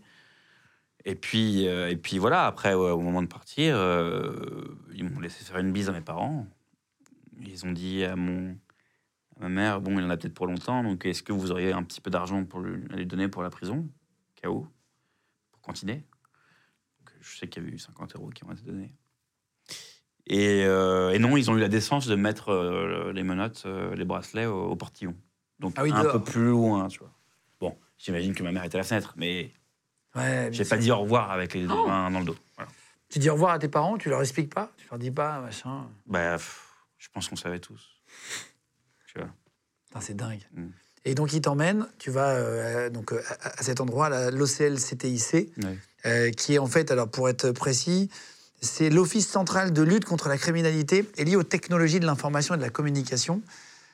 Tu dis un truc assez fort, tu dis la fenêtre en face de moi, quand il t'emmène là-bas, était ouverte, je l'ai considérée. C'est vrai que tu as pensé à sauter pendant quelques instants. Ouais. Alors, avec le recul, est-ce que c'était pour me foutre en l'air ou est-ce que c'était pour m'échapper Je ne sais pas. Ça dépend à quel étage c'était, ça. Bah oui. Moi, c'était assez haut, euh, je sais pas. Mais je me suis dit sur le moment, moi qui avais toujours, comme je t'ai pu te l'expliquer, euh, faire péter les sécurités. Donc, en fait, finalement, avoir un besoin de contrôle De ouais. grandissant, là, j'étais keblo. Et cette fenêtre était ouverte. Est-ce qu'il fallait pas que j'utilise Mais ils sont violents avec toi ou ils sont plutôt sympas dans la façon de parler ou ils, ils te, ils te, En audition, ils sont OK. ils sont bien. Si, si tu veux, c'est là où j'ai réussi à voir ce tournant, ce métier légal qui existait. Je ne le savais pas, moi, étant gamin. Mais je les ai vus, en fait, c'était des gars comme moi qui avaient 15, 20 piges plus que moi. Et qui étaient, f- qui étaient fans d'informatique, fans de sécu, mais du bon côté de la mais du bon côté de la force. Et là, il te montre un échange que tu as eu avec le membre de, euh, Lord Kaiser Sosé. C'était le nom qu'il avait pris dans, dans le forum. Là, tu comprends que tu es baisé? Tu étais suivi, tout ça? Oui, là, je me dis qu'en fait, ils ont fait un, ils ont busted the ring, ils ont arrêté, un, ils ont fait un coup de filet, si tu veux. Et là, je me dis, bon, ok, euh, déjà qu'ils ont mon matos, ils ont sans doute euh, d'autres choses, d'autres personnes, ça sert à rien de mentir. Autant être franc jeu. Et voilà, ça sert à rien de mentir. Tu pars, alors, tu, pars, tu, dis nous fûmes débarqués à la prison d'arrêt des Hauts-de-Seine, c'est élégant, euh, de Nanterre. Porte blindée, grincement de ferraille, voix, gémissement, empreinte digitale et palmaire, donc la main, photo et coup de tampon sur le mandat d'amener, écroué, numéro 28 517. Euh, T'apprends plus tard que vous étiez 13 à être simultanément arrêtés en fait, dans un coup de filet mondial. Il y avait deux Français dans, dans l'eau. Euh, et qu'ils essayaient en fait de, de étudier, ils essayaient de collaborer entre services secrets américains, français, allemands, identifier la tête de réseau. Le problème, c'est qu'ils ont pensé que c'était toi la tête de réseau. En France, oui. En France, oui, parce que j'étais moins discret que Lord Kaiser Soze. Euh, t'as pleuré? Là, vraiment, est-ce que tu craques? Quand t'arrives en prison, Oui, bien sûr. Ah, c'est le moment où tu te dis, je, je peut-être allé un peu trop loin. Oui, parce que si tu veux, ils m'ont arrêté en plein milieu de mon bac. Moi, le, lundi matin, j'avais une épreuve, je sais pas, d'histoire géo. Le lendemain, peut-être euh, une épreuve d'anglais. Et, euh, et donc, moi, pendant que j'étais auditionné, puis après en prison, euh, eux, ils fêtaient le ba- leur bac, si tu veux. Et moi, bah, pendant que eux fêtaient ça, moi, je, faisais des ronds dans le gravier de, de. Euh, je foutais de, la mousse dans mes oreilles pour le soir pour pas entendre le- les cris, les hurlements, parce que la prison c'est un environnement extrêmement bruyant, extrêmement bruyant. Euh, donc il y avait évidemment ça, il y avait ça, et puis il y avait aussi la déception immense et sans doute l'inquiétude énorme des parents. Euh, donc c'est évidemment un moment où j'ai ultra craqué, mais tout comme mon, mon co-détenu qui était, euh, il était là-haut, dans le. Ils vous mettent en- entre en lycée- entre guillemets? en lycée professionnel. Non, non, non, lui, il s'était fait péter pour euh, 800 grammes de shit. Euh, en fait, on pleurait plus ou moins à tour de rôle, très discrètement. Euh, on, on fait semblant de pas entendre. Euh, Ah, tout comme euh, pour les chiottes, etc. On fait, on- en fait, on, dans la cellule, il y a deux cellules, en fait. On, on se respecte énormément là-dessus. Ah oui, chacun a son espace. Ouais, Tu passes combien de temps en prison? Quelques, quelques semaines Pas grand-chose, finalement. Non. T'as un procès où tu, tu risques 30 ans de prison et 450 000 euros d'amende. Euh, comment tu sors de prison au bout de quelques semaines? Je dois ce- cette chose à plusieurs. euh, Je, je dois ce fait d'arme à, à plusieurs, à plusieurs éléments. Premièrement, euh, Guillaume, il faut se rappeler quand même qu'on parle d'un enfant. L'immensité des choses que j'ai faites était entre 12 et 17 ans. J'ai été, je me suis fait péter à 18 ans et 3 mois. Donc, certes, évidemment, ça excuse pas. J'avais sans doute ma raison, j'étais capable de tout comprendre, etc. Mais globalement, finalement, on jugeait un enfant. Donc, les faits ont été requalifiés en tant que mineurs. Donc, les 3 ou 4 mois. Donc pas grand-chose. Bah, donc, ça abaisse quand même. Euh, et puis, mine de rien, ils m'ont arrêté pendant le bac. Euh, Est-ce que c'est intelligent de mettre un petit, un petit freluquet à la con à faire des rondes euh, en promenade pour Nanterre, 20 piges à. Nanterre. Non. Donc ça, ils ont jugé d'une manière raisonnée et j'ai pu donc passer mon bac. Je l'ai obtenu. C'était une condition élémentaire, qua non, pour rester hors de prison. Je l'ai eu et ensuite j'ai été jugé et j'ai copé de, je crois, 20, 20 ou 24 mois de prison avec sursis Ce qui n'est probatoire. pas grand-chose en réalité. Ce qui n'est pas grand-chose, une grosse amende, ce qui est grand-chose Combien? Une grosse amende. Je, je- c'est mon, j'ai eu encore une fois cette grande chance. C'est pour ça que je dis que j'ai pas, j'ai, j'ai pas d'excuse, c'est que j'ai eu la chance que, que mes parents aient, aient eu les fonds nécessaires pour payer cette, cette, cette amende. Et voilà. Et puis après, bah, on recommence euh, une nouvelle vie. Tu dis après cette convocation, euh, d'ailleurs, en- juste avant le procès, tu retournes chez toi en attendant ton procès, tu manges une pizza seule avec ton père au restaurant, vous vous parlez? Ouais, on se parle. Mais d'autres choses? Mais bien sûr qu'on se parle d'autres choses. Vous parlez pas de Nanterre, par exemple? Non. Il te dit pas la prison, Non, toi, ça va? On ne parle, on n'en parle pas du tout. On, on parle comme si, je pourrais faire une sorte de d'analogie, comme si on se trouvait un pote qu'on n'avait pas vu depuis un an. Putain, c'est fou. Comment ça va? Tu vois, comme si on se redécouvrait. Putain, c'est dingue. Et là, tu dis après, comment tu as été attrapé? Comment ils t'ont euh, comment ils t'ont serré?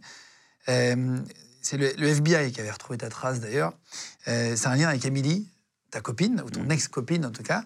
En gros, tu t'es connecté chez Émilie pour la transaction. La connexion n'était pas suffisamment sécurisée. C'est là que les services secrets ont tracé les échanges. Une erreur.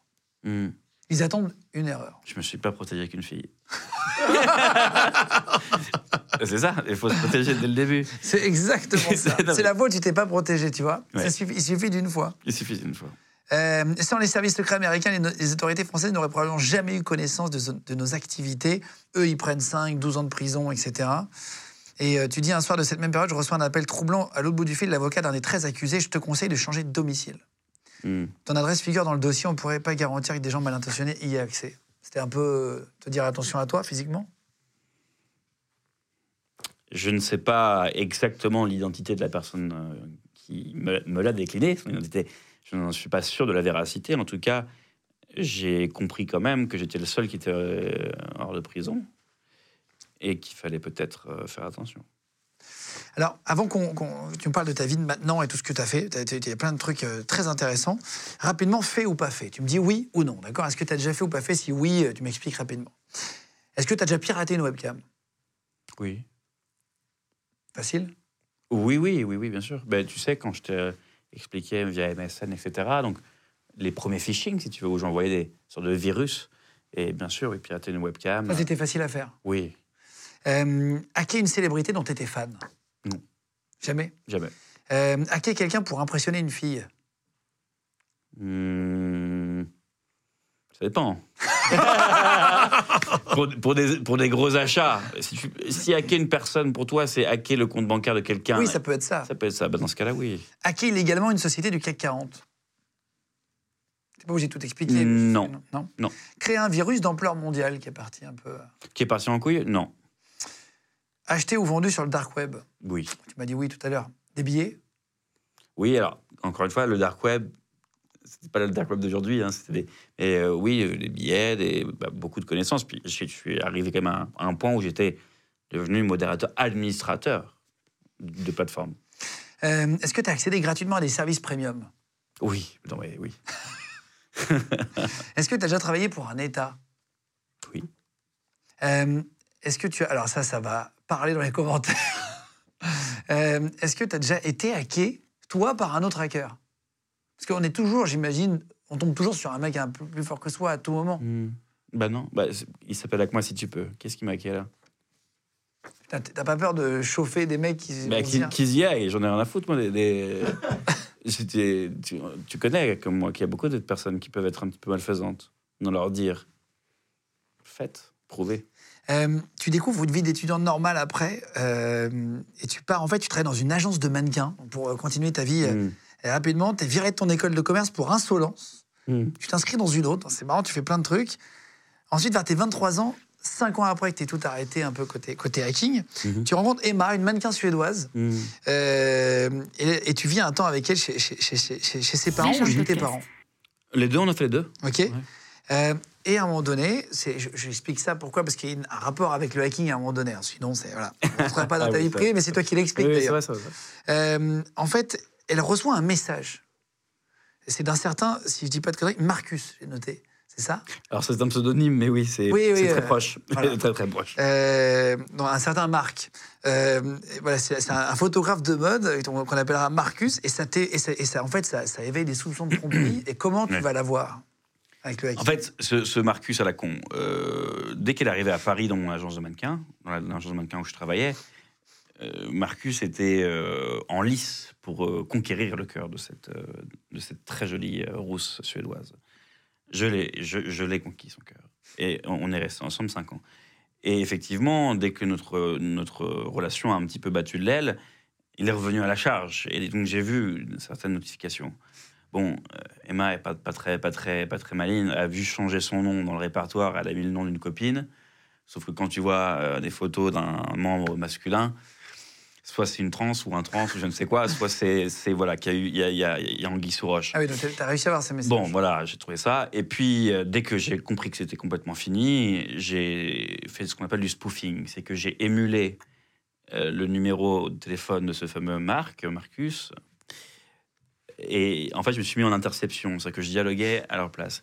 Et globalement, bah, ce, petit con est arrivé à Copenhague pour voir Emma avec une- un bouquet de roses, pour faire un restaurant et pour aller peut-être faire d'autres choses à l'hôtel. Euh, Sauf que Emma, Emma n'y est jamais allée. Ah, t'as co- c'est pas vrai. Voilà. En fait, c'est-à-dire que tu l'écrivais à elle avec le numéro de Marcus, Mm. mais tu lui envoyais des messages avec son numéro, Ouais, mais c'est toi qui écrivais. ouais. Donc tu lui disais, tu quoi En fait, en fait tu lui Ah disais. bah, à dans deux heures, euh, je suis dans le train, ou à dans trois heures, je suis dans l'avion. euh, j'espère que tu t'es bien habillé, j'espère que t'es. J'ai pris. En fait, j'ai. Il s'est mangé. fait. Ah non, c'est lui qui s'est déplacé pour rien. Ouais, c'est lui qui s'est c'est pour rien. Bah, elle aussi, puisque si tu veux, moi j'habitais à Malmö, c'était dans, c'est dans le sud de, de, de la Suède. Et Copenhague, c'est en, en train, tu es en 20 en 20-30 minutes. Ah oui, t'es parti habiter là-bas aussi. D'accord, ça, j'avais pas, j'avais pas cette info. À part le spoofing, tu, tu regardes ces messages à ce moment-là? Oui, oui, oui. oui. Ouais, ouais. Tu rentres dans son téléphone? Ouais. Tu peux l'écouter? Ouais. avec le micro? Ouais. T'arrives à faire tout ça, toi? Mais, mais pas mal de, de gens aussi à l'époque. Il y avait certains, ce qu'on appelle les jailbreak, qui permettaient d'avoir le contrôle total d'un iPhone. Oh là là. Ça existe plus, ça, aujourd'hui? C'est un peu sécurisé? Hum, Si, Israël développe ces, ces options-là, mais ça coûte des millions et c'est pas pour le public. Ah oui, d'accord. Donc c'est très difficile aujourd'hui d'écouter quand même. Bien sûr, euh, bien sûr. heureusement, d'ailleurs. Oui. Tu bascules après en white hat, donc c'est-à-dire nouvelle vie. Euh, à 27 ans, tu te fais recruter par une mission à, à Interpol, donc une police internationale, en gros, Interpolice, euh, qui émet des mandats de recherche dans le monde entier. Et en fait, tu bosses aussi en même temps pour le ministère de la, Défense. Ils te contactent. Tu, tu- tu passes du bon côté de la force. C'est eux qui te retrouvent? Comment ça se passe? Comment ils te contactent Non, en fait, si tu veux, euh, si on en revient un petit peu dans le récit qu'on a, a eu aujourd'hui ensemble, euh, vraiment, il y a eu ce trigger, ce, déclencheur, lorsque je me suis arrêter par ces geeks informatiques. Donc, ils avaient brassard police, ils avaient des gardes de police, mais c'était des geeks, si tu veux. Hein, euh, ils ont parlé la même langue. Et je me suis dit, euh, punaise, euh, si tu veux, après mon arrestation et ma libération, je me suis dit, je prends un petit peu de distance, fais autre chose, d'où le, passage mannequinat, etc. Et euh, le, temps passant, maintenant, je me suis dit, mais j'ai quand même des, connaissances. Et ça m'a, ça me, fait- ça m'embêtait de peut-être de gâcher des talents que j'avais, des, pré- des prédispositions. Et donc, euh, je me suis bougé les fesses. J'ai repassé un concours d'école d'ingénieur, le groupe Mine Télécom, et j'ai eu ce, j'ai eu ce master. Et j'ai pu candidater à des postes certaines sociétés qui, justement, il y avait donc, le ministère de la Défense, il y avait Interpol, il y avait l'ONU, il y avait plein de grandes, grandes maisons. Ok. Euh, et alors là, donc c'est assez intéressant. Après, tu, tu, c'est page 167, c'est un peu plus. Il y a vraiment beaucoup d'anecdotes. Je vous incite vraiment à les prendre parce que c'est hyper bien. Ça s'appelle Hack-moi si tu peux, mémoire d'un cyberpirate repenti, Florent Curté, donc au Cherche Midi. Cherche Midi, c'est la maison d'édition. Je vous mettrai le lien cliquable sous la vidéo pour ceux qui veulent le retrouver. Tu dis un truc qui est vraiment chouette. Tu dis, euh, en fait, tu parles des mots de passe. Tu parles des mots de passe, on apprend plein de trucs. Et on apprend des mots de passe, de- alors d'un ancien, d'un ministre actuel ou ancien? On dit pas. Bah, je ne sais pas. Le mot de Il y a- passe, Il y a, pas mal d'anecdotes, donc. euh, En fait, il y a un intranet aussi dans les ministères. Ouais. Et tu as le mot de passe d'un ancien président de la République, Jacques Chirac, qui est décédé, on peut, on peut le Mm. dire maintenant de façon. Et puis là, son mot de passe, c'était quoi? C'était pomme. C'était pomme. Alors, il faut, il faut vraiment, vraiment faire la faut vraiment se mettre à la place de Jacques Chirac. hein. Est-ce que lui utilisait une messagerie chiffrée avec le mot de passe qui lui avait été attribué? Non. C'est sans doute un ingénieur de l'Élysée ou euh, de l'Intradef, ou bref, des services euh, machin, qui lui a créé son compte. Ah oui, Est-ce que lui l'a utilisé? Je ne sais pas. Cependant, effectivement, dans le livre, on peut, on peut le lire. Il y a une personne, euh, il y a plusieurs personnes haute- hautement placées d'un gouvernement qui est peut-être encore en activité, qui peut-être utilisent des mots de passe à six caractères. Et ça, et ça c'est pas bon du tout. Ben non, c'est pas bon, surtout qu'après, euh, si tu veux, il y a eu le scandale Pegasus avec euh, Israël qui, on le sait tous, avec le- même N- Écoute, la NSA qui, qui écoute tout le monde. Tout le monde écoute tout le monde, mais eux sont très très forts. Euh, eux, ils avaient ce qu'on appelle, on appelle un, zéro-click exploit. C'est-à-dire que simplement avec ton numéro de téléphone, sans que tu ne fasses rien, juste je mets ton numéro de téléphone dans un outil, je vais le simplifier, hein, hop, j'ai accès à tout. Ton micro, tes messages, tes emails, etc. Ce qu'on appelle les zero-click exploits. Il y a eu beaucoup de chefs d'État qui se sont fait espionner, beaucoup de journalistes, beaucoup de personnes influentes, etc. Donc, quand je vois un, ou une ministre qui a, qui a, six, qui, a six caractères sur son mot de passe, je me dis, en plein scandale Pegasus, qu'il faut peut-être prévenir. Alors, il paraît qu'il y avait, euh, pour euh, un ministre, ou un ancien ministre, on dira pas, mais son mot de passe, c'était tic-tac, T-I-C-T-A-C. Hmm. je ne sais pas quoi te répondre à cela. Oui, c'est vrai. Il a été créé et utilisé pendant un certain temps. Tu as pu avoir accès au, au- au logiciel dont tu nous parlais tout à l'heure, qui permettent d'écouter avec le numéro de téléphone et d'avoir accès à tout? Le logiciel Pegasus, non. C'est resté entre les mains bah, d'Israël, beaucoup. Après, ça a été, si tu veux, dès que ça a été trouvé et retrouvé par certains analystes, le logiciel a été pompé et décortiqué. Mais euh, en fait, Apple, parce que c'était surtout Apple qui était visé par Pegasus, immédiatement, lorsqu'ils ont vu qu'il y avait une faille, ont patché immédiatement. Alors, Israël a d'autres cartouches en stock, donc à chaque fois, ils peuvent faire des nouvelles versions. Mais globalement, euh, voilà. Euh, et alors, tu dis que les erreurs humaines sont à l'origine de 85% des violations. Donc, en fait, en gros, c'est toujours une erreur qu'on fait. On est sur un site de phishing, on clique sur un truc, etc. C'est dans, tu disais ça dans, dans un audit que tu as fait euh, pour un, pour un hôpital parisien. Tu récupères des fichiers qui se monnaient 15 000 dollars, où il y a des numéros de centaines de millions de profils. Euh, c'est ce que tu dis, un peu comme le logiciel israélien dont tu parlais juste avant. Et tu tombes sur des gens connus, tu t'amuses à taper les noms, et tu, tu tapes sur Eric Nolot, qu'on a reçu, qui était assis à ta place d'ailleurs, Ah oui il n'y a, y a pas si longtemps. Mm.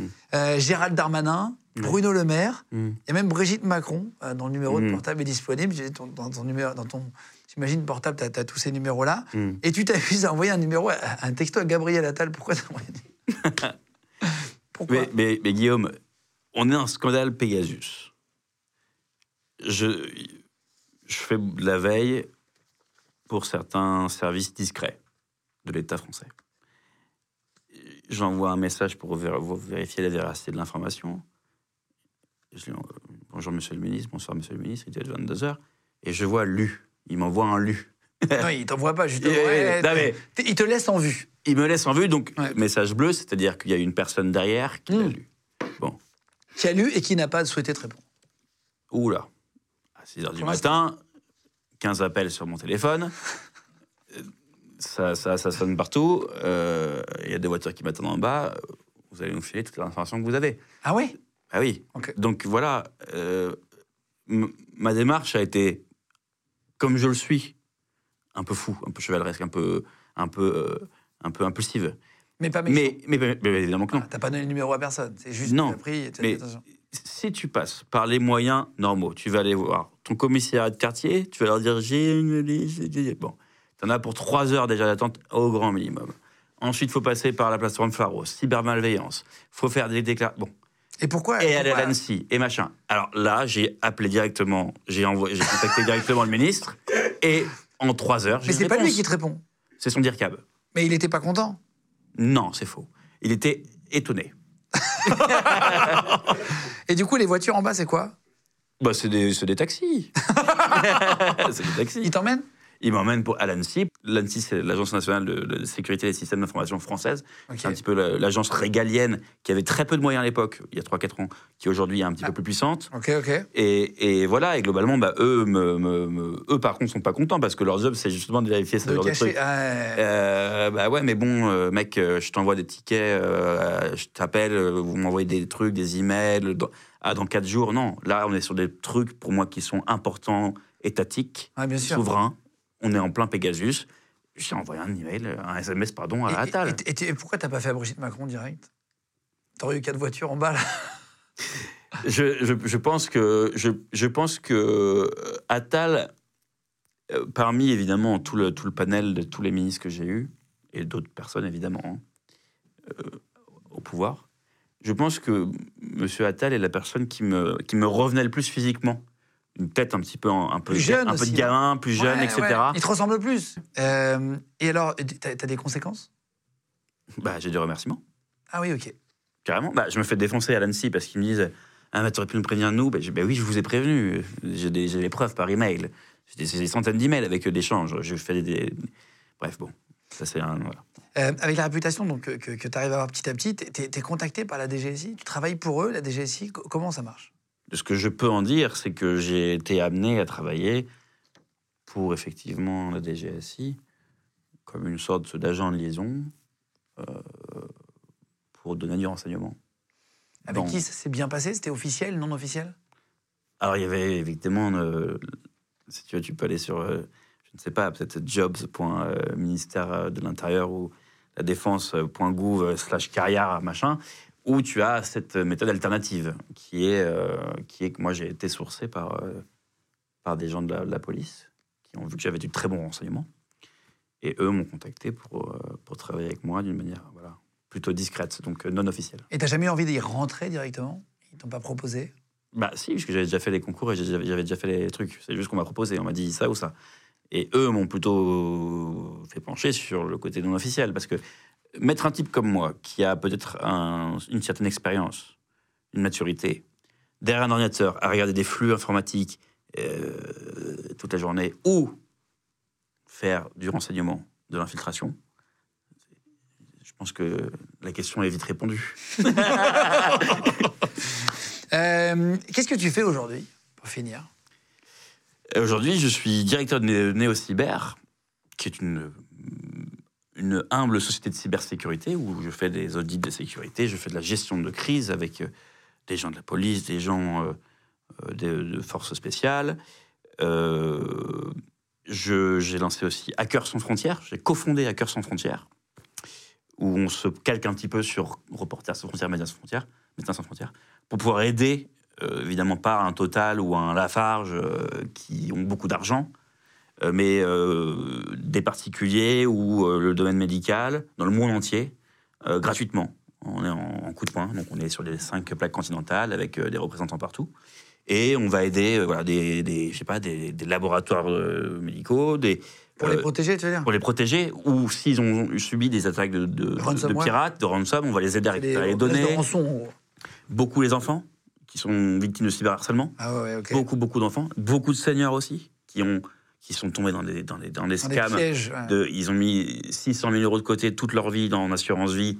Ils se sont tout fait laminer, tu vois, en crypto, en merde. Et donc, en fait, eux, on les accompagne d'une manière juridique, parce que malheureusement, on ne peut rien faire. Euh, si la gamine, elle se fait voler des photos d'elle toute nue, on ne peut rien faire. Euh, si le gars, il est tombé sur un, sur un schème, euh, un, un- un Ponzi scheme, un- une pyramide de Ponzi, on ne va pas aller euh, au Panama pour aller voir le. Tu vois, bon. Donc, on va essayer de les orienter. On a des psychologues qui vont essayer d'aider les gamins à relever la tête. Je crois que le mec, il m'en avait parlé dans le, dans le QG, qui C'est s'appelle Sax. Sax. Ouais, ouais. Clément tu le Domingo. connais, du coup. Ouais, ouais. Ouais, c'est c'est un des cofondateurs. Ah, d'accord, ok. Ouais. Et donc, tu as fait ça avec lui Ouais, absolument. C'est ça, d'accord, ok. Et vous vous voyez toujours Vous bossez ensemble Oui, oui, bon, on se voit demain à, à Le Hack, qui est un, un congrès de, de cybersécurité. Hein, de, voilà. Eh ben, tu l'embrasseras. Bien sûr. Euh, merci en tout cas à toi d'être venu. Mais merci à toi de ton c'était accueil. un vrai plaisir de t'avoir avec Merci nous. Guillaume. Euh, si vous voulez chercher le livre de, de Florent, je rappelle, euh, Une fois de plus, mais c'est vraiment bien. Hack-moi si tu peux. Mémoire d'un cyberpirate repenti, le cherche midi, avec plein plein d'anecdotes. On les a mis en, orange, ça nous a permis de préparer l'émission. Euh, si vous voulez il y a beaucoup beaucoup d'anecdotes. Évidemment, en une heure, on peut pas lire tout le livre, donc c'est, enfin, on peut pas raconter tout ce qu'il y a dans le livre, mais vous pouvez aller les chercher. Je vous mets le lien cliquable sous la vidéo pour ça. Continuez de vous abonner à notre chaîne, les mecs. Merci beaucoup d'être de plus en plus nombreux sur le YouTube de, Légende, L-E-G-E-N-D. Euh, abonnez-vous, mettez un petit pouce en l'air, ça nous aide. Un petit commentaire aussi, merci beaucoup. Et pareil, on est sur TikTok si vous voulez nous retrouver. Légende Podcast. Imagine the softest sheets you've ever felt. Now imagine them getting even softer over time. That's what you'll feel with Bowl and Branch's organic cotton sheets. In a recent customer survey, 96% replied that Bowl and Branch sheets get softer with every wash. Start getting your best night's sleep in these sheets that get softer and softer for years to come. Try their sheets with a 30-night guarantee. Plus, get 15% off your first order at bowlandbranch.com. Code BUTTERY. Exclusions apply. See site for details. Planning for your next trip? Elevate your travel style with Quince. Quince has all the jet setting essentials you'll want for your next getaway, like European linen, premium luggage options, buttery soft Italian leather bags, and so much more. And is all priced at 50 to 80% less than similar brands. Plus, Quince only works with factories that use safe and ethical manufacturing practices. Pack your bags with high-quality essentials you'll be wearing for vacations to come with Quince. Go to quince.com/pack for free shipping and 365-day returns. Vous venez d'écouter un épisode de Légende. Retrouvez cette interview et toutes les autres sur nos réseaux sociaux, YouTube, Instagram, Snapchat et TikTok. Vous tapez Légende, L-E-G-E-N-D. Et si vous avez aimé ce podcast, abonnez-vous et pensez à lui mettre 5 étoiles. Merci.